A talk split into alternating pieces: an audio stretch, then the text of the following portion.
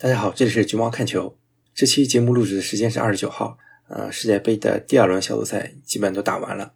嗯，世界杯看到现在呢，呃，让作为中国球迷的我看的是特别的兴奋，主要是因为亚洲球队表现都还算有亮点吧。虽然目前看来的话，可能很难有球队能冲出小组赛，但是每个球队都打出了名局，可以说是，哪怕是最后出局了，也算是站着死了。那可能有人要问，哎，你一个中国球迷啊？又不是中国队有表现，你瞎激动什么呢？我也跟群友们说过啊，中国队不在的时候，我就支持亚洲队。这里面有几方面原因吧。第一方面，看着这些近邻啊，或者说老对手能在世界杯上取得好的成绩，首先呢，能让我们对自己的人种产生信心。以前我们总是说，哎呀，黄种人这不行那不行，不适合打球。但现在你看，日韩能够呃踢得不错，那说明身体素质不是制约我们的因素。啊，至少我们是可以扬长避短，或者直接加长短处。那总而言之呢，黄种人肯定也是可以踢好球的。那其次呢，前面说的日韩啊，你可以说是同一人种。但是西亚那几个队呢？那西亚呢，是因为他们并不像欧美那样拥有非常完善的职业联赛市场和体系，或多或少呢都有自己的各国的特色路线。如果他们能取得成功，是不是可以说明，哪怕我们做不到像欧美那样十全十美，也能够取得一定程度的成功呢？那最后呢？呃，也是因为这些亚洲球队让我感觉到中国离世界没有那么遥远啊。比如说，大家都在调侃说中国队打日本和沙特啊，这比分跟阿根廷、德国也差不多嘛。当然，道理不是一个道理啊，我们不能简单做算术题。但是，就像我们打沙特的时候，第二回合就不说了，第二回合人家已经确保出线了，就没认真踢，踢平也不算什么。就说第一回合，我们在客场是险些逼平了沙特，就差最后洛国富那个单刀了，进的话那就绝平了。当然，那一场沙特也有状况了，比如说主力门将伤退了，上了一个小年轻，直接把无锡的远射扑进去了。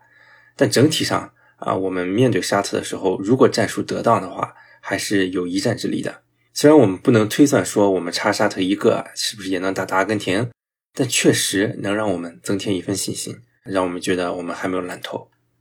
日本的话我就不类比了，因为日本那两个回合比分虽然看起来不算很大，一个一比零，一个二比零。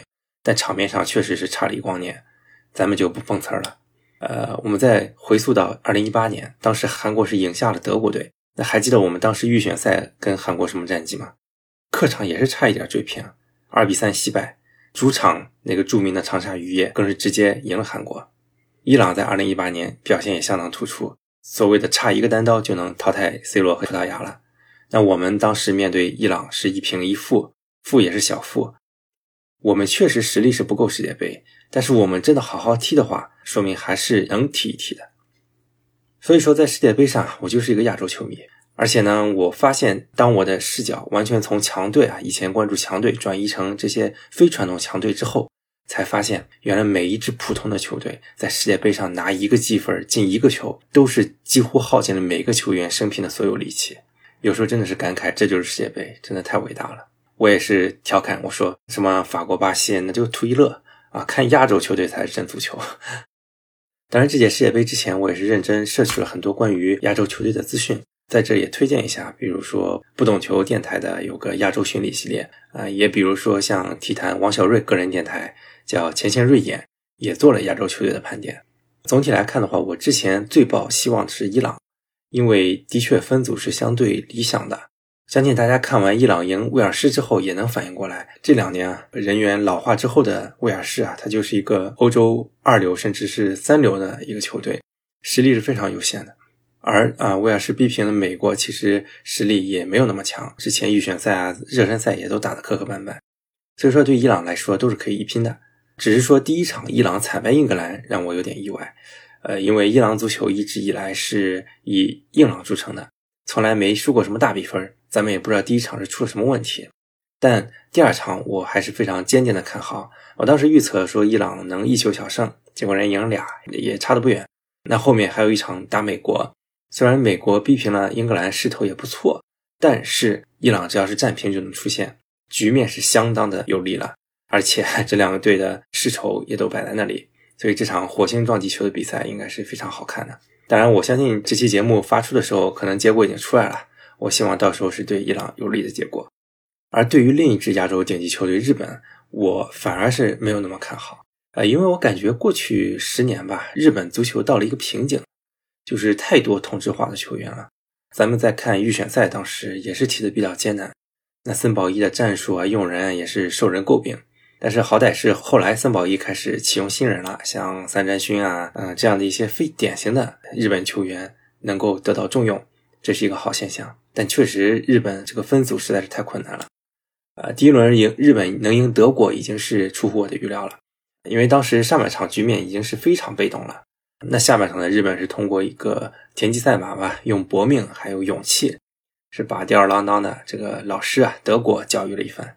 呃，可能很多人会纳闷说，哎，日本老师不是巴西吗？哎，其实德国才是日本足球的第一个老师，巴西反倒是后面才学习的。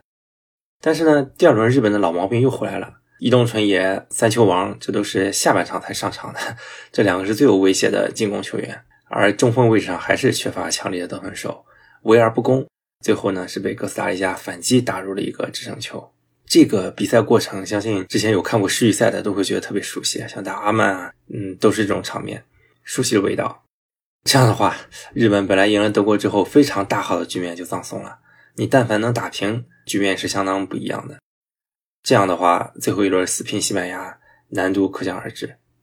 那不得不提的还有沙特啊。其实对于沙特的表现，我并不是完全没有预期，因为很多关注亚洲足球的老师都有提到。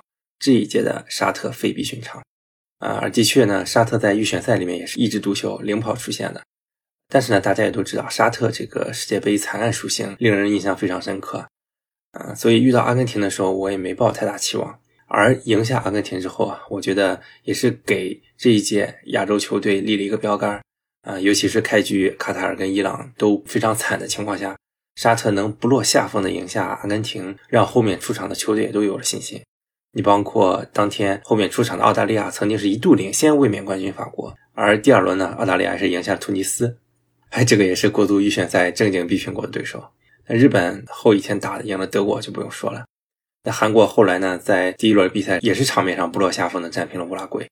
啊，其实这些比赛我可能情感上会更支持韩国一点因为有我家乡球队泰山队的球员孙准浩在。但是呢，第二轮韩国也是很可惜的输给了加纳。呃，整体的控球率啊、机会啊、射门啊，也都是占优的。我们如果从过程而言的话，也是可以令人满意了。只是还是挺遗憾的吧。毕竟孙兴民呢，这次也不在最佳状态，也很有可能是他最后一次以这种满血状态踢世界杯了。下一届三十四了，也不知道什么样。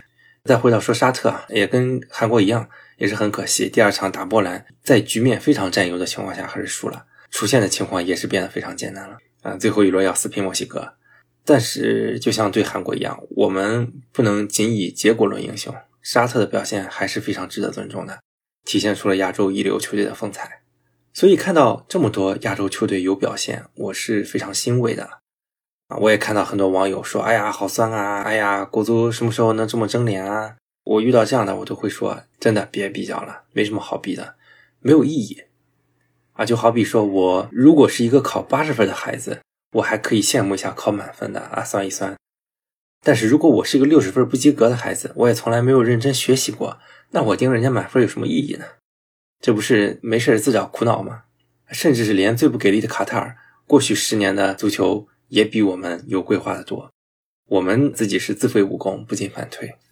这些邻居啊，交出这么多好的答卷，有非常多可以抄的作业。那日本应该是热度最高的，我反而最近不太想谈日本了。大家都连篇累牍的去报道日本是怎么实现梦想的。我二零年的时候在疫情期间就读了一本四百多页的，是付金宇老师写的日本足球史，呃一直也是推荐大家静下心来能读一读，真正去学习一下日本是怎么走的。之前我也写过两篇总结其中职业化部分的文章。有台呢，Free Kick 不止于足球场的 Travis 也是请过傅老师来做节目的，大家都可以去关注一下。总体来而言的话，日本就像是一个十全十美的终极版，他们无论是职业体育啊、校园体育还是大众体育都做得非常好，可以说是领先我们几十年。我们确实应该向他们学习。但我最近也在想，我们跟日本差距这么大，真的要寄希望于像日本那样十全十美才能发展好足球的话，难度是不是有点太大了？那毕竟人家日本国情还是发达国家呢，有些条件我们是确实不具备的。那这个时候呢，我就接触到了其他的几个亚洲足球强国。当然，我现在也都是只了解一些皮毛，呃，因为除了日本之外，其他国家相关资料也都比较少。如果大家有认识相关领域的专家，也可以介绍一下，也让我学习学习。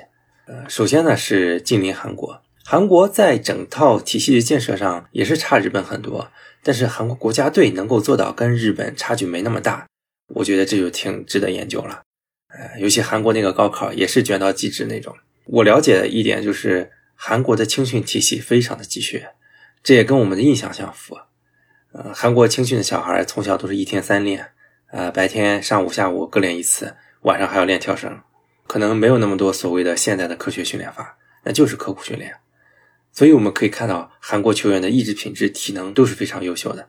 虽然不见得每个球员的技术都特别棒，但是只要你基本技术是在线的，再配上跑不死的体能。那可能上世界上就能一战了啊！包括我曾经看过孙兴民的个人纪录片，叫《Sensational》。呃，孙爹在里面有一套非常奇葩的训练法，特别的鸡血啊！孙兴敏从小就苦练颠球，每天都要颠球绕四百米的跑道走几圈，无论刮风下雨，每天都要练八字运球，练到什么程度呢？就是练到孙爹给他在土地上画八字的鞋头都磨坏了。孙兴民也多次接受采访，表示说，职业球员的生活里面只有足球，没有别的东西。所以我就在想，如果我们的青训教练素质还没有达到那么高，那是不是可以先从意志品质抓起呢？用一些笨办法也未尝不可。毕竟以前体校也是这么练的，那老国足球员不也练出来了吗？当然，这个还是以不牺牲球员的这种身体发育为前提的。然后沙特也给了我一些启发。如果是老朋友的话，可能记得我最初的一些主张。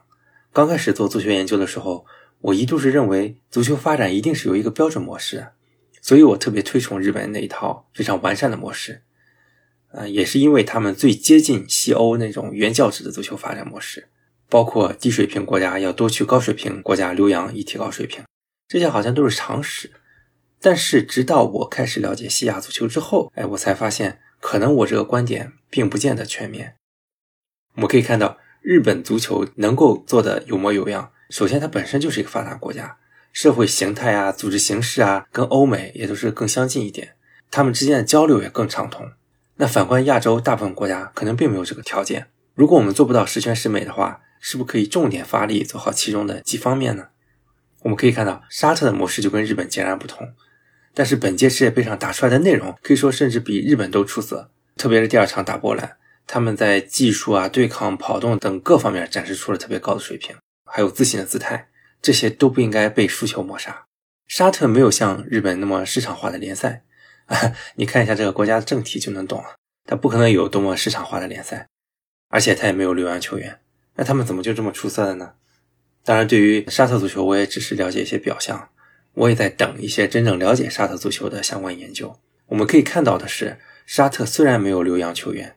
但是沙特国内联赛的水平在不断提高。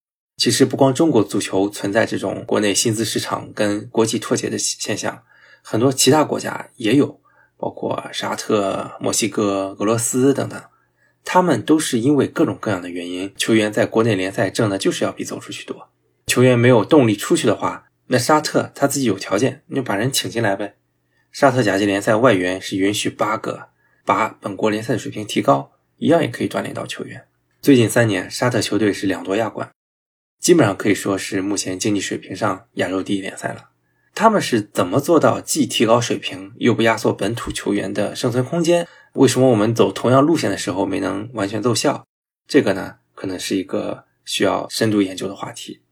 除此之外呢，沙特在经历2010年世界杯预选赛和2011年亚洲杯的失败之后，也经历了差不多十年的励精图治。走到了今天，才算真正出产了一批杰出的球员，是兼具沙特足球传统的技术流，还有强对抗、强跑动的能力，终于在本次世界杯上开花结果。近近些年啊，沙特各级国字号在亚洲都取得了不错的成绩，甚至拿到了冠军。所以整体来看的话，是一个卧薪尝胆的故事。呃，值得一提的是，这个场边风度翩翩的金发主帅勒纳尔。他是用了整整一个世界杯周期的时间来打造这支沙特国家队，所以说很多事情它都不是突然发生的，也不是突然天上掉下来的。再说我们现在嘲笑这个丢人现眼的卡塔尔，确实表现不好，但是我们要知道，卡塔尔是一个本国实际人口只有三十万的小国，整个卡塔尔只有青岛那么大，他能够拿到亚洲杯冠军，能够在世界杯上取得进球，好像 我们是没什么资格嘲笑人家的吧？那这也打破了我们的刻板印象啊，就是说一定要多么多么大的足球人口、足球基数才能产生有竞争力的国家队。卡塔尔代表的就是极端的精英体育思路，通过阿斯巴尔青训学院的培养，养出了一批球员。当然，这批之后他们会不会投入资源再养下一批，我们就不知道了。但至少这一批出来了，而且他们还有一个规划政策，不得不提啊！我很纳闷，为什么会有人去拿他们的规划政策来跟我们比较，完全没有可比性啊！人家是借蛋生鸡，让小苗子从小来到这里训练成才，这些球员也对卡塔尔有真正的归属感，这跟我们借鸡生蛋是完全相反的。这反而更说明了阿斯拜尔是有多成功。卡塔尔只是搜刮有潜力的小孩来扩大本国的选材面，最重要的青训步骤其实还是卡塔尔人自己做的。所以一届世界杯看起来，我们有太多可以学习的了。嗯，我们可以从中去汲取适合我们国情的东西来加以运用。当然，表面上看我们也一直在学习啊，不是他们有传说，日本足协的人看到中国足协一批一批来考察，就直接来了一句：“别问啦，该教的我们都教了。”这说明什么呢？说明我们从来没有贯彻学到这些东西。其实中国特色它不是一个贬义词。回到几十年前的话，当时举国体制确实是适合我们的体制，我们也产生了有一定竞争力的国家队，也比现在强得多。现在呢，我们要做的就是选定一条路线，坚持的久一点，外界的干扰少一点。有时候可能问题就是这么简单。同时呢，我们也必须要尊重客观的发展规律。我们可以去历数一下亚洲诸强的成功路线，尽管他们路径不是完全相同的，可是他们有很多共同的优点。比如说，你需要一定的青训参与技术，你不能没人踢球吧？哪怕是卡塔尔，他也是从全世界里面搜刮这种外籍的小球员，有天赋的小球员。你还需要高水平的培训，那这背后呢，就是高水平的青训从业者。你需要高水平的赛事来磨练球员，不管你是通过留洋，还是提高国内联赛的水平。那你还需要耐心，选定一个路线，一个教练，你要给他时间，不是说碰到一点挫折就怀疑自我，就换将，就打破重新再来，那不是浪费时间吗？而且你还需要有长远的发展思路，不是说脑子发热就大干快进，多快好省。你说规划政策对不对？其实没问题。你要是规划年富力强的球员来带动纯本土球员的话，那也是可以的。但问题是你规划的球员年老体衰。而且你后续财力还跟不上了，工资发不起了，最后成烂摊子。那是不是在最初制定政策的时候就太短视了呢？或者你借用房地产行业打造所谓的世界第六大联赛，其实也没有问题。但问题是你房地产退潮之后就烂尾了，俱乐部都因为负债倒闭了，这件事是不是又没有量力而行呢？所以很多事儿还是归结于是否适合自己，是否可持续。走过弯路是不可怕，可怕的是一直走弯路。在实现这些东西之前啊，我觉得我们酸葡萄是没有任何意义的，对我们普通人也是一样的啊。如果我们从来不去以实际行动去做一些力所能及的东西，甚至还跟着瞎起哄、污名化这个行业，那这个时候你算什么劲儿呢？就像是那个考六十分的孩子，你都没有努力学习过，却整天盯着一百分的羡慕，昧不昧良心呢？所以说，临渊羡鱼，不如退而结网。这届世界杯我看得很开心，而且我一点都不酸。